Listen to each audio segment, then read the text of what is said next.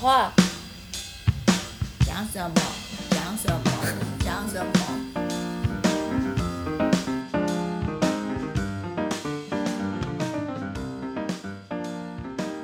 然后生完小孩再从头回来写论文的时候，真的是从一片空白开始写的，打开 Word 档，而且心理恐惧感了，就觉得我这我这样到底要怎么写？我怎么写得完？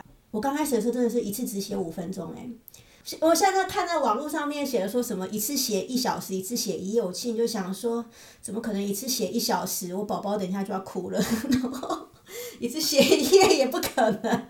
我把它切切切切切切切无限小块，我写五分钟就好了。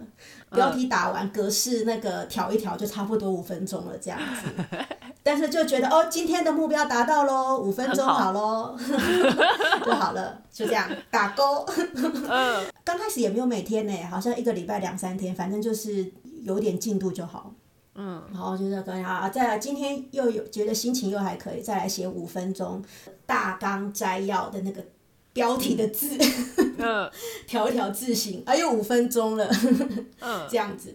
我其实这样子五分钟、五分钟、五分钟很久，但是很多次之后就真的不会那么怕，嗯，不会觉得那么恐怖。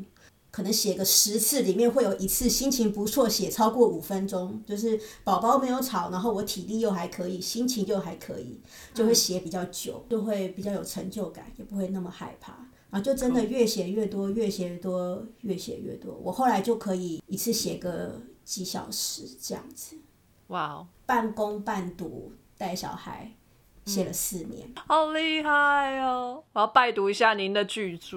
好，我可以学长给你。我毕业的时候，我们那个系主任都说，我真的很意外你可以毕业。他是他，搞什么？因为我又出去工作，我又生小孩。我跟你说，我跟我上下届有生小孩的女博士生，只有我有毕业，啊，真的哦，有两个就休学了。第三个是后来就转成拿硕士，他们还没有工作，就是我我生有生小孩，看起来就是像是好像念不完了，然后又去工作，看起来就是更不可能念完的样子。嗯，这个博士班你念了多久呃，我前前后后总共念了九年，？OK。所以我中间有延长，我有用，我有用我怀孕的原因。我们学校是用那资格考之后五年内要完成，然后资格考好像是不知道是第三还第四年之内要资格考，所以假设你是很晚才资格考，然后又念五年的话，差不多就是九年吧。然后你可以延两次，我有延一次，我有延一年。啊，刚好我 fellowship 结束的那一年，川普上台，没有经费了。对，没错，人事冻结。我那个时候也还没有公民，所以我也不能够直接申请 federal employee。然后再加上我在 NOAA 跟 EPA 的工作，我虽然很喜欢，但是其实强度还蛮高的。那个地方比较远，我单程通勤要一小时，有时候一塞车就一小时半。然后我想说我要换一个离家近的工作，也想说要换一个我可能比较可以大量的让电脑做，然后我可以常常远距，不太需要出差。的工作，所以那个时候就觉得我要往数据的方向走。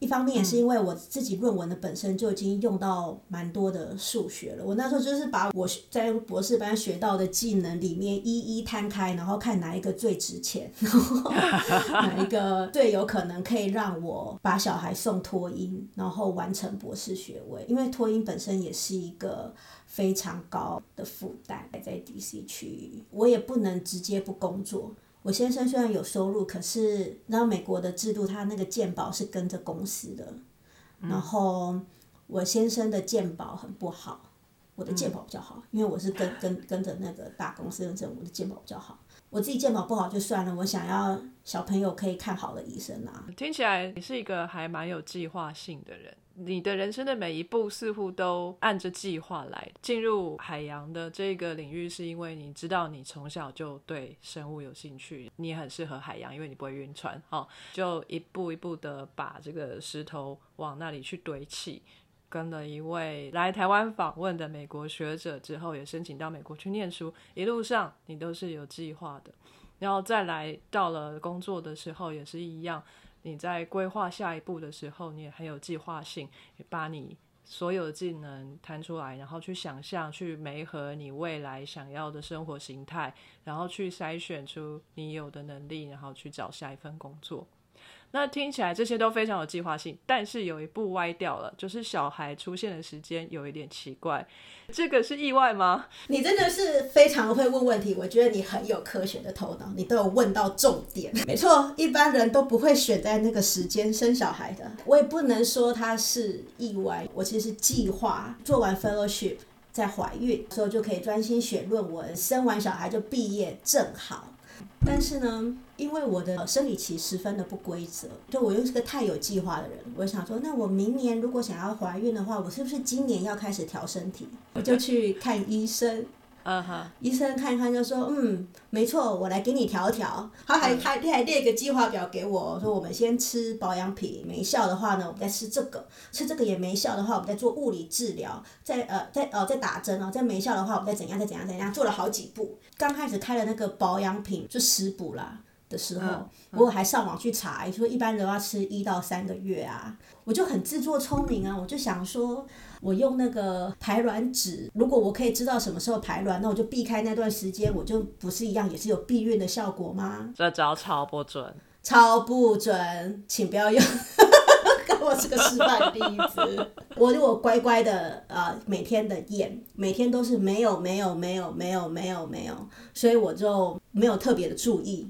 嗯然后我有一个礼拜没有验，刚好就是没没有没有特别去验有没有排卵，刚好那个礼拜就是呢台湾的 EPA 来访的时候，那个礼拜非常的忙，我每天早上六点就要去 DC，弄到晚上八九点才回家。然后那个礼拜结束之后，我就测，就突然出现 positive，然后我就想说，哎，我知道这个排卵试纸出现 positive 有两种可能，一是排卵，二是怀孕。那我要排除是怀孕的可能，所以我就验孕，居然也是两条线，我真的是吓傻了。我那个时候真的吓，怎怎怎怎么会这样？不要尿了呢，就去喝水，喝水，然后很焦虑，走来走去，走来走去，走来走去，然后再验，也是两条线，很大，可是是两条线。对。然后我当时第一个感觉真的是害怕，很害怕。那时候已经很晚了。隔天早上，我第一个打的电话还不是打给医生，我是打给奖学金的办公室，嗯，说我发现怀孕了，我可不可以保留资格，隔一年再去？他们就说没有这个没有这个惯例哦，你要么就明年来，不然你就放弃，然后再重新申请。然后学校也是啊，明文上并没有说你怀孕就可以延长休业年限，但是你如果拿这个理由去申请休业年限延长，他们通常会准啦。只是明文上并没有这样子规定说，因为你怀孕就可以自动多一年。哦，我就问奖学金办公室说，那我生产的时候要怎么办？好，他们就说你可以跟你的那个办公室商量看看。你暂停六周，实习结束的时候，你再补六周回去。所以我最后就是这样子。天哪，那你等于是没有产假哎？对，我等于是没有产假。OK，下一个要有计划哦，好好乖。马上就吓傻了。然后美国的产检每一次都会问说：“这个是在计划内的吗？”然后我都会觉得很奇怪，为什么问这个问题？然后每一次我都觉得这个问题很难回答，不是又能怎么样？唉，所以那个计划赶不上变化，然后有的时候也不是。比方说，不管是生小孩啦，或者是后来谁当总统啦，其实就连我后来留在美国，也不不完全算计划内。我最一开始的计划应该是来美国，然后很用功的念书，四五年就给他念完，然后我就回家。结果我根本没有这样子，我念到一半就觉得快要念不下去了，就跑去做别的事情，又结婚又生小孩，然后到现在十年了都还没有回家。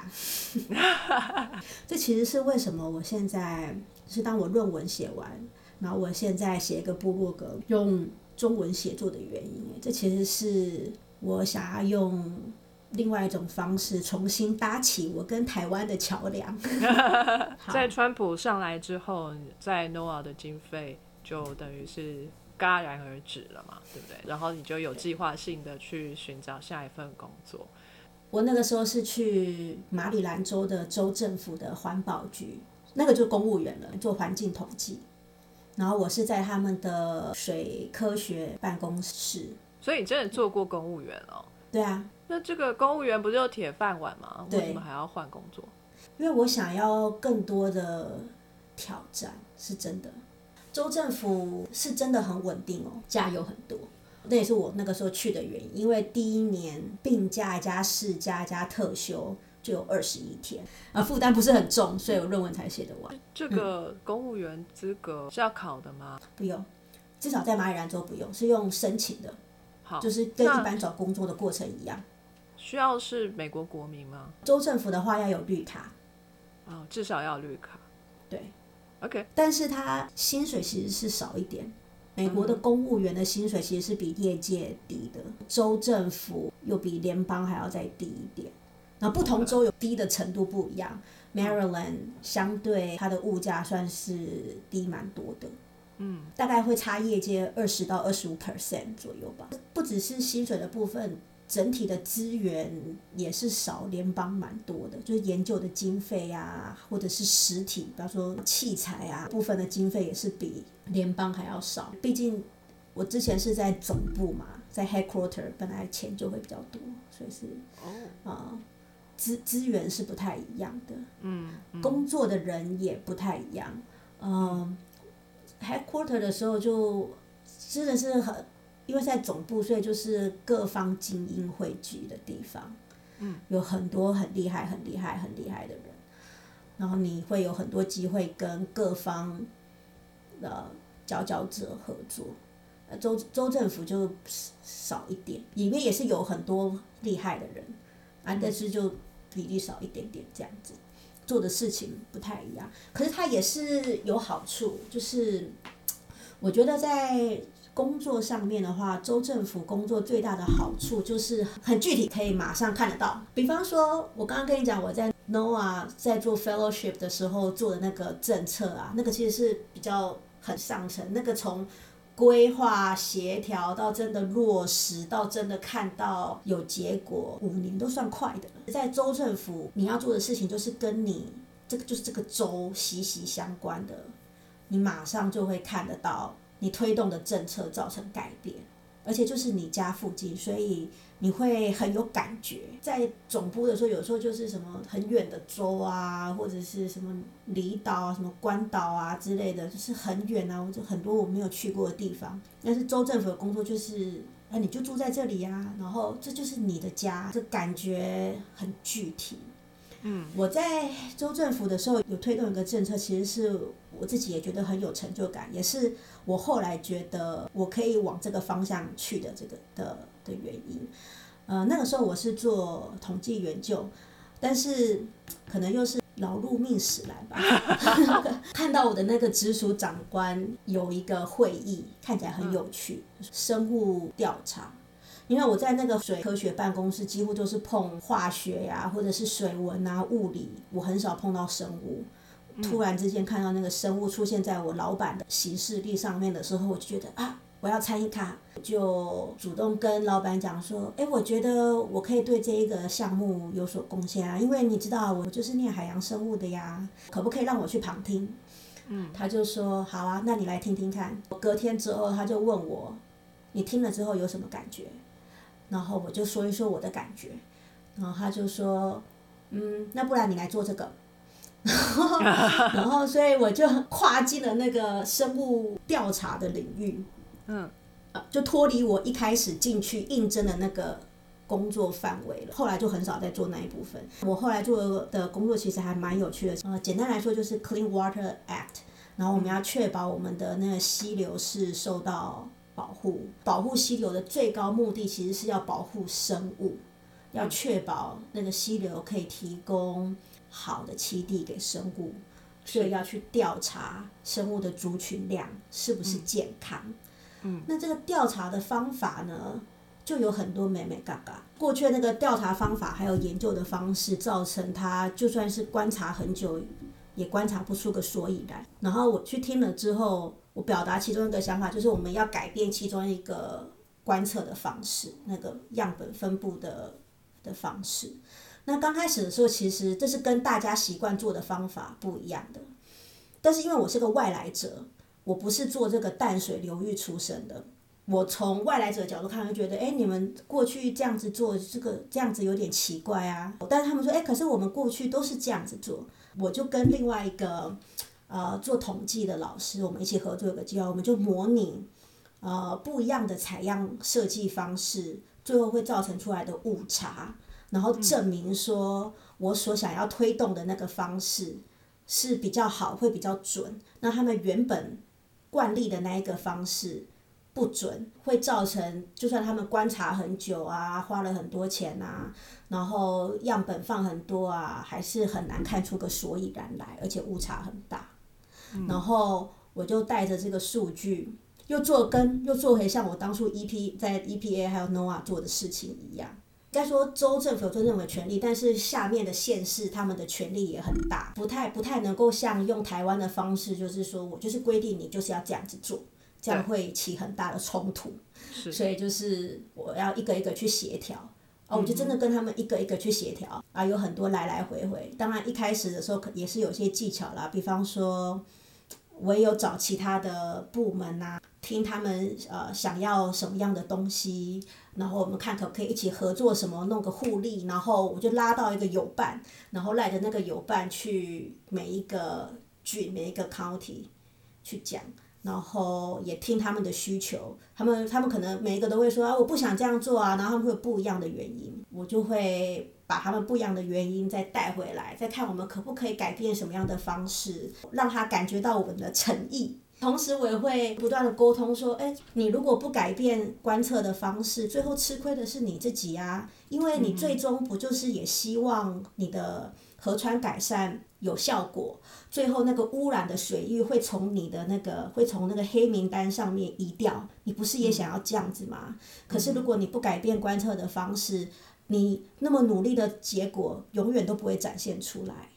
所以你如果改变的话，对你也是有利的，就是要呃不断的沟通协调，找到他们真正在意的点，让他们看到说我们推动这个政策的改变不是要找你麻烦，真的是为你们好。刚开始的时候也是有很多反弹，但是后来有有一两个比较大人比较多、比较有钱的郡有感受到我的诚意，然后只要有第一个人愿意动摇之后，那就容易了。因为我接下来就去别的郡说，哎，那个某某郡他们已经说他们明年要全部改变，后面就比较容易动。后来我在那边觉得很有成就感的一个工作就是推动那河川的生物监测方式的改良，对啊，这也是我回到一开始说的环境科学，最终想要保护环境，从政策的方面下手，其实很有成就感。这是我能够贡献环境科学的地方。呃，从从那州政府的工作就有点这样子，就是我是推动政策，但是是我用个数据去佐证，然后同时也改变他们收数据的方式。我相信台湾可能也是会有类似的问题，在美国是还蛮常见的，就是他们会花很多钱 monitoring 啊，一直收数据啊，收收收收收，收了没有分析呀，或者是分析不出个所以然来啊。或者是要分析的时候才发现，分析所需要的某一些侦测项目，或者是要做那个分析所需要的频度，不是这样子设计的。嗯换句话来说，就是监测端跟分析端没有连在一起，就好像在各做各的事。然后我就发现，我的专长、我的学习，这个环境科学的学习，还有一些数学背景，可以把这两端连在一起。我又。不害怕去跟各机构周旋，我甚至还有点乐在其中，因为那是个 storm water permit，每一个要排废水的人都需要有的 permit，所以其实是呃很多部门都有相关，所以我要跟很多人沟通协调，我就一个一个一个一个的去走，然后有很多协调的会议。我觉得你很厉害的地方是你其实适应美国的这个文化，还有这个语言跟这个环境非常快速。诶，你不要说好像花了十多年，可是其实我们都不是美国土生土长的哈，要跟这么在地的人去谈这么在地的东西，不是一件容易的事。然后我们又是个不是英语为母语的人哈，要怎么样去说服他们？我觉得是非常的好奇，你怎么办到的？你的英文是怎么练的？在台湾的时候也是跟大家一样啊，就是上英文课啊，然后我也很喜欢看美剧。嗯，我的那个实验室那边真的没有人。第四年之后就有一个台湾人。哦，有了，有人。在之前都没有。嗯。然后那是在很很乡下的地方，这个有真的有逼到。然后当然还有另外一个就是，啊，我先生，我先生是美国人，这样子。嗯所以他也有，他也有给我很大的帮助。口才的部分，就是这个说服的这个部分。我应该算是小的时候就有有一点点影子，就是很好辩，爸妈都会觉得我爱顶嘴，很吵。现在才知道是一种技能。对，爱顶嘴也是一种技能，所以那个小朋友顶嘴的时候，不要打压他，他将来或许可以去美国当政客。顶嘴也是需要逻辑的呢。伯母听到应该会疯掉吧？这一集你不要让伯母听好了。有的时候看起来是缺点的东西，嗯。或许也换个场合，可能就会有正向发挥，就很像我在台湾那个好辩、爱顶嘴、不服从的个性，在美国的生存下来，变成另外一种助力。听起来你在这一份工作是如鱼得水啊，而且成就感也很高，只是薪水稍微少一点。那在这样子的公职的环境里面，哈，不管是 NOAA 是 Federal 或者是 State，你会看到公务人员的态度吗？哦，不好意思哦，因为我在纽约哈是有遇到蛮多晚娘脸啦，哈，不知道在马里兰有没有好点？我觉得也有诶，州政府比较严重哦，对吗？当然也可能是不同的 Federal agency 不能一样比，因为 NOAA 还有可能跟 NASA。还有 EPA 都是比较多，至少我在的那个办公室就是研究人员比较多，所以在那边工作的感觉就真的很像在做研究室一样。所以其实我在 NOAA 的工作有很大的研究自由，嗯，不是不是说老板很明确的跟我说你明天干嘛干嘛干嘛干嘛，他就是会有个大方向大目标，我做的研究跟分析。要跟这个办公室的大方向有关，可是他不会跟我说你一定要这样做那样做，就是真的很像是在做独立的研究。呃，当然我不是一百 percent 时间都在做这个研究，我有十到二十 percent 的时间，就是当那个数据进来的时候，我要处理的时候，我就是要赶快处理，然后把它交棒给下一个人。嗯，但是除了数据进来，我要马上处理那一段时间以外，我真的是在就是做 free research。很多念博士班的人可能会觉得，只有在学校学术界才可以做研究，才会比较自由。我想要说的是，其实不一定，很多业界研究的部门也是蛮有自由的。我我所待的那个联邦的政府研究，或者甚至是在州政府的研究。我都算蛮有自由空间的，当然会有的时候会有一些事务啦，比方说什么时候某个报告就是要交啊之类，会有这种这种事务上有一些 deadline 你要去处理。但是除此以外，是有很多自由发挥的空间。我其实觉得不会比学校不自由诶，因为学校你其实也是有很多 deadline 啊，然后你也是一下要写这个 proposal，一下。要教那个课，然后也是有很多行政上的事情。那做研究也是啊，也不是真的，除了很少数的那种大佬，才有可能他爱写什么都会拿到经费啊。小小咖也通常都是要顺着那个 funding agency 的毛摸，那跟我们不是也是一样吗？那我们就是大大方向要符合符合那个机构的大方向。但是细节的部分有很大的自由，所以我觉得其实不会不自由。时间跟酬劳的部分，我觉得也不会差。会不会上下班时间反而是比较稳定？就是像我说，我这是时间很自由，反正就是结果要做出来啦。然后我其实很少真的在算到底几小时，但是严格来说不太会需要周末或者是晚上，很少很少。工时上绝对是比博后好，但我觉得其实不错。我鼓励大家 出来试试。所以这一份这个州政府的工作，你最后还是结束了嘛？对我原本其实打算要做更久一点的，原本打算我论文结束之后，我要在原单位喘口气。正当我准备喘气的时候，接到那 headhunter 的联系，嗯，然后就问我说，Noah Fishery 这一个办公室刚好就是我以前在 fellowship 实习的这个办公室，但是是不同组，有一个统计人员的缺。我那时候就觉得这是个机会，我不是因为不喜欢 Noah 才离开的，我其实是喜欢在那里工作。当那个猎人头跟我接触的时候。我马上就说好，所以我就去应征，我就跳槽过来。跳过来之后，就马上发生 COVID，所以我这份工作其实是从一开始就是远距离，非常诡异的状况。所以其实如果你要去上班的话，这个上班的地点也不会离家太远，是不是？还是一样很远，呃，要一小时，有时候大塞车会一小时半。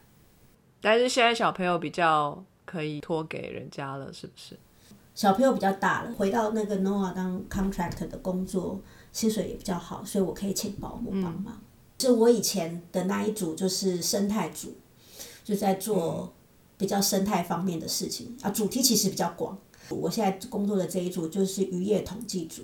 然后就是所有的同事都是 nerd，做数据分析，所以你会学到更多大数据分析之类的。对，数据分析还有统计这方面，其实我也学学习很多，说这也是我想要跳槽的原因。我当时是觉得我职涯发展上还年轻，生理不年轻，职涯发展上还年轻，还可以承受风险。我想要去有更多资源、更多人才的地方去学习，我觉得这样才会才会成长得快，也非常适合你的个性，喜欢挑战。既然你是这么有计划性的人，那你对未来的计划是什么？你的下一步会是在哪里？我现在还没有非常明确，但是我有两个大方向是我很想要做的，那我会尽量往这两个大方向去。一个大方向就是我之前跟你所提到的，做环境政策，甚至是比较偏用数据去支持环境政策的这一个部分。不管是每一个工程前，或者是工程后，或者是我们做了一些什么样的规划，不管是想要保护某种动物啊，保护某种栖地啊，我们做这个决定的时候，背后都要有数据。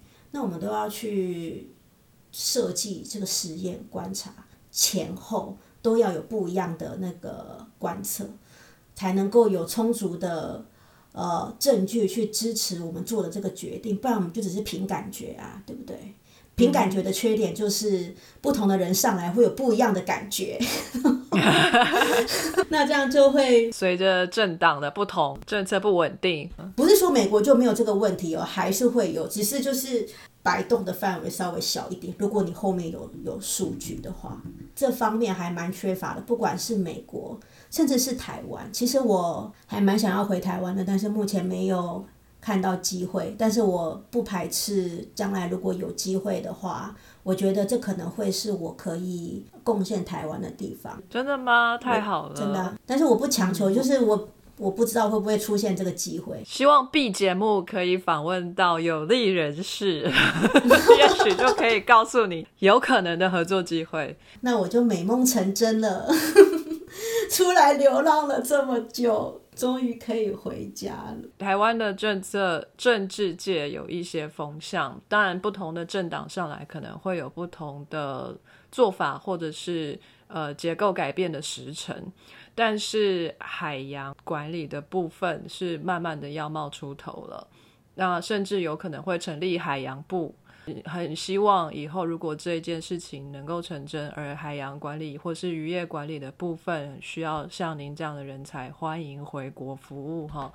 希望有机会，台湾四面环海，然后是一个很能够发展海洋科学，也很需要海洋科学的地方。如果有机会。能够再像当年 EPA 的工作这样子，可以贡献自己的国家的话，我觉得会很开心。另外一个方向不太一样，我想要做一个帮别人找工作的事情。因为我发现这边很多的移民或者是说学术界出来，他们如果决定不要留在学术界，他们要去业界工作，对。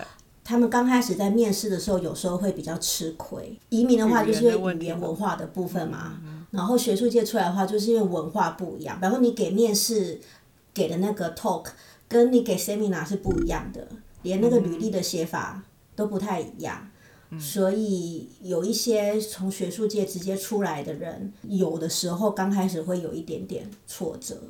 我觉得我的专长刚好跟一般人相反，我是写不怎么样。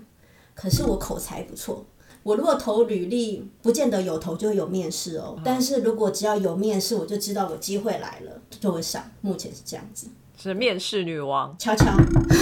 那刚问，想要帮助其他的移民或者是从学术界出来的人，把他们的才华展现出来，嗯，这样子，对啊？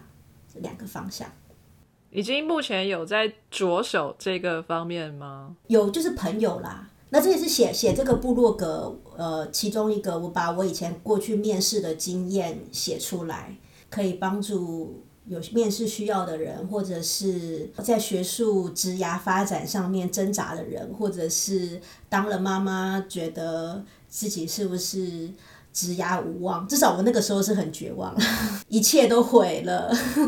不会啦，一切会更好的，小孩会长大。你还是会有自己的时间哦。像您刚刚说，当刚到美国的时候，因为所在的地方比较荒凉一点，所以会有孤立无援的感觉。但过了这么久的时间，不管是语言方面，或是文化的深度了解方面。您都做到了，那现在还会有这样的孤寂感吗？其实会耶，是一种很奇怪的感觉。同时之间非常适应美国，同时之间又非常的想家。嗯，在美国待越久，这样子好像人格分裂的感觉越严重。就是一方面，同时觉得我已经很适应这里的一切了，同时某一部分的我又变得更不适应美国。我举例食物，我觉得很明显。我刚来美国的时候，还吃比较多美国菜、嗯西餐、西餐这样，呃，意大利菜啊、墨西哥菜啊什么，就是吃蛮多的。我现在其实吃蛮少的，就是退了工作之后，好像某种程度上活在我的台湾泡泡里面，自己私底下的部落格用中文写作，就是啊，终于可以用中文写啊。现在住的这个地方啊，华人、亚洲人很多。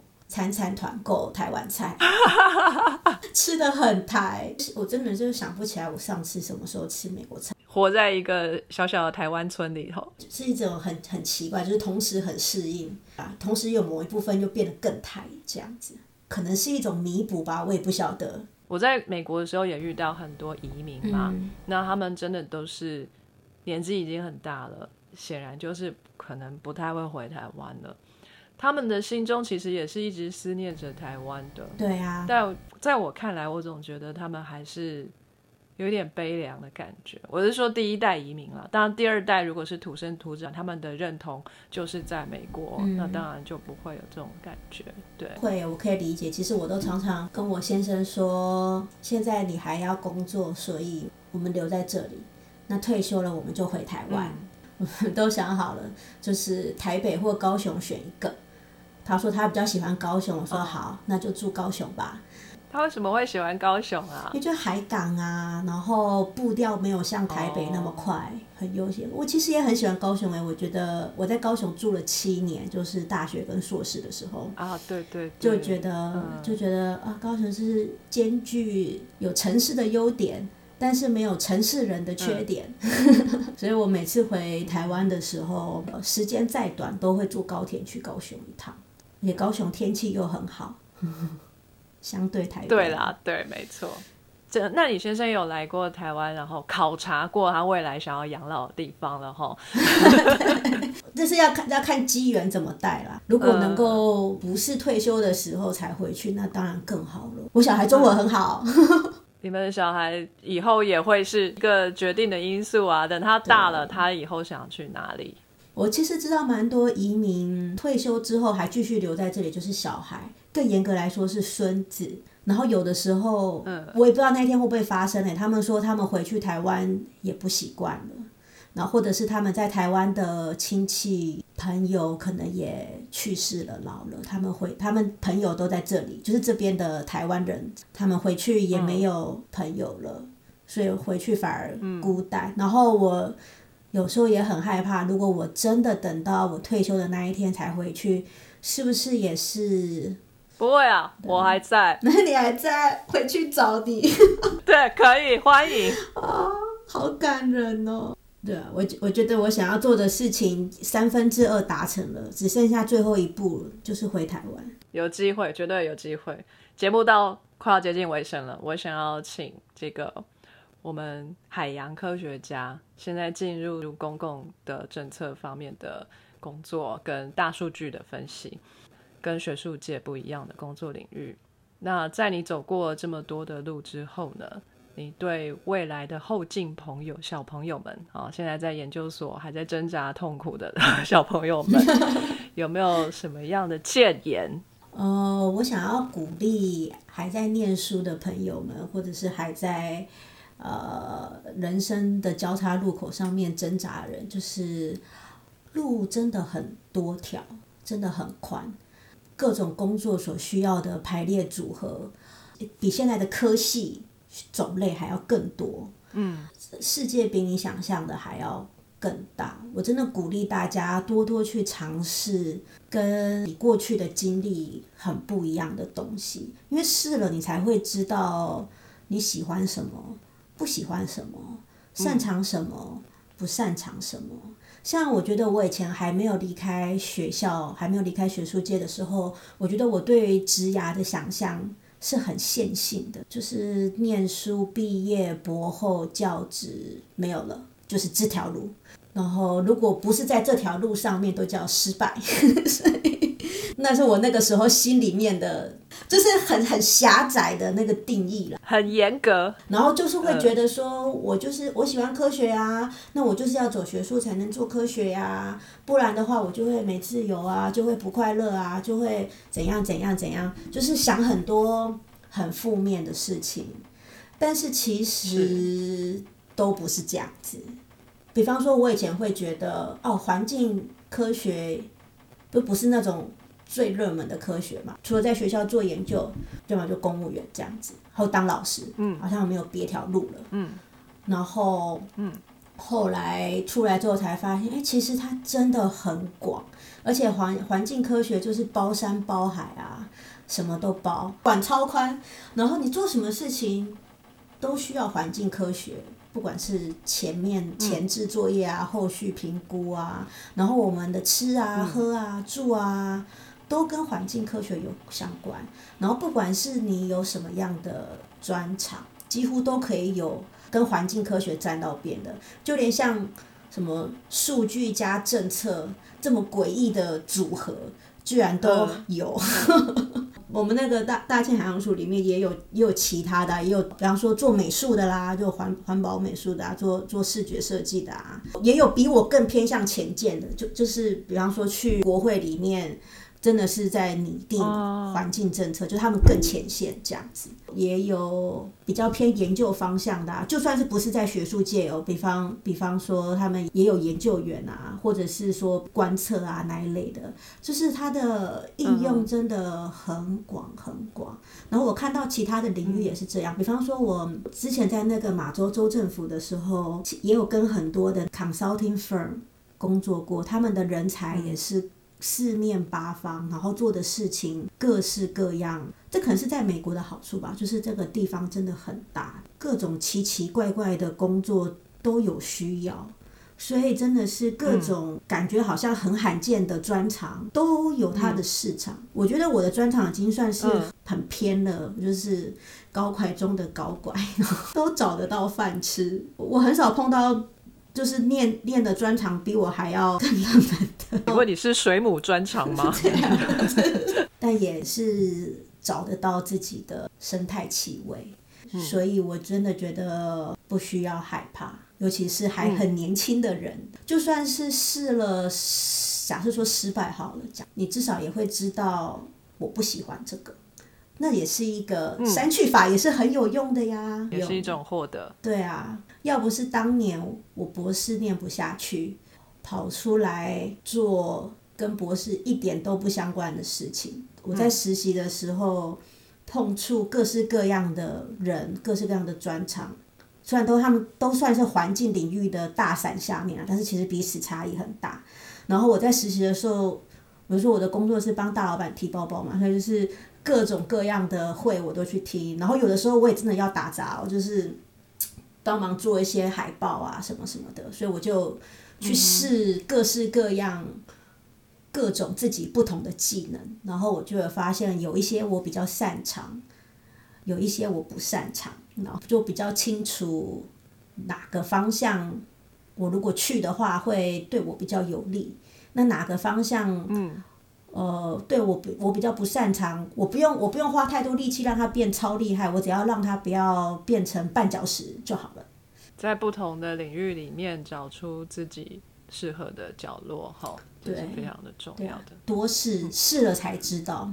而且可能人生每个不同的阶段会有不一样的需求，就很像我很小的时候，我想象中我的梦想职业是科学家，而且我还想要说还要做海洋生物，就后来发现我适应不了乡下的生活，我也是诚实面对自己，我喜欢都市，成为学术从业人员需要的一些。技能，比方说，他们其实是比较重视写，你要写 proposal，要写 paper。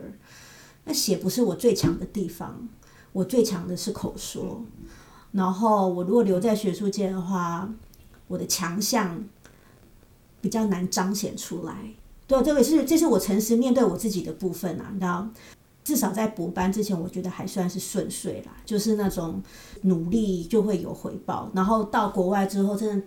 逼就是在自己能力的边界，然后承认说，哎，我这个真的不太行，或者是说没有我想象中的那么好。当下的感觉是很不好的，但是过了之后，我觉得会是一种心理的成长，对自己的认识。其实我觉得我念这个博士班，我我发现我对海洋的了解很少很少很少，我懂得真的很少。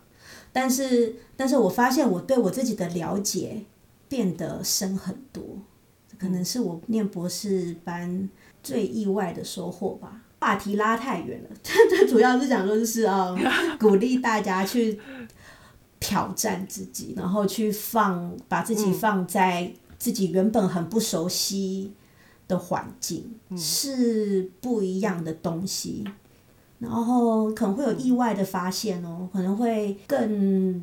知道自己不喜欢什么，喜欢什么，擅长什么，不擅长什么，然后对于未来要走哪个方向，我觉得会会更清晰。所以认清自己手上有的筹码是什么，勇敢接受挑战，不要害怕。虽然是自己不熟悉的领域，但是你有可能在从中也可以获得一些更多的技能。面对未来，你就有更多的工具可以使用。好，那这是。我们海洋科学家，哦，母体力学来给大家的一些谏言啊，他的人生谏言。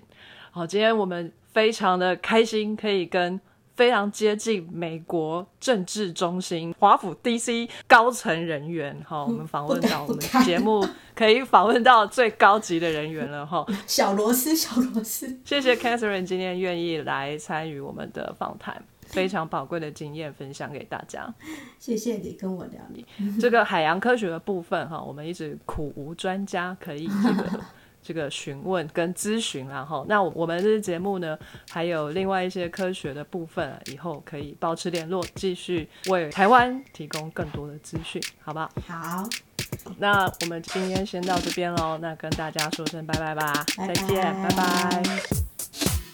非常感谢各位听众的收听和支持。Sky in the World 在各大 Podcast 平台上都能够收听得到，Anchor、SoundOn、Apple Podcast。都能搜寻到 Sky in the World 的节目。另外，Sky in the World 也会在脸书粉砖上分享科学家的八卦以及科学新知给大家。在 IG 上也会有编辑们的日常。有任何的问题以及意见，都可以在各大平台上面留言给我们知道。我们将竭尽全力为您寻找答案。欢迎追踪分享 Sky in the World，让更多人知道有趣的科学哦。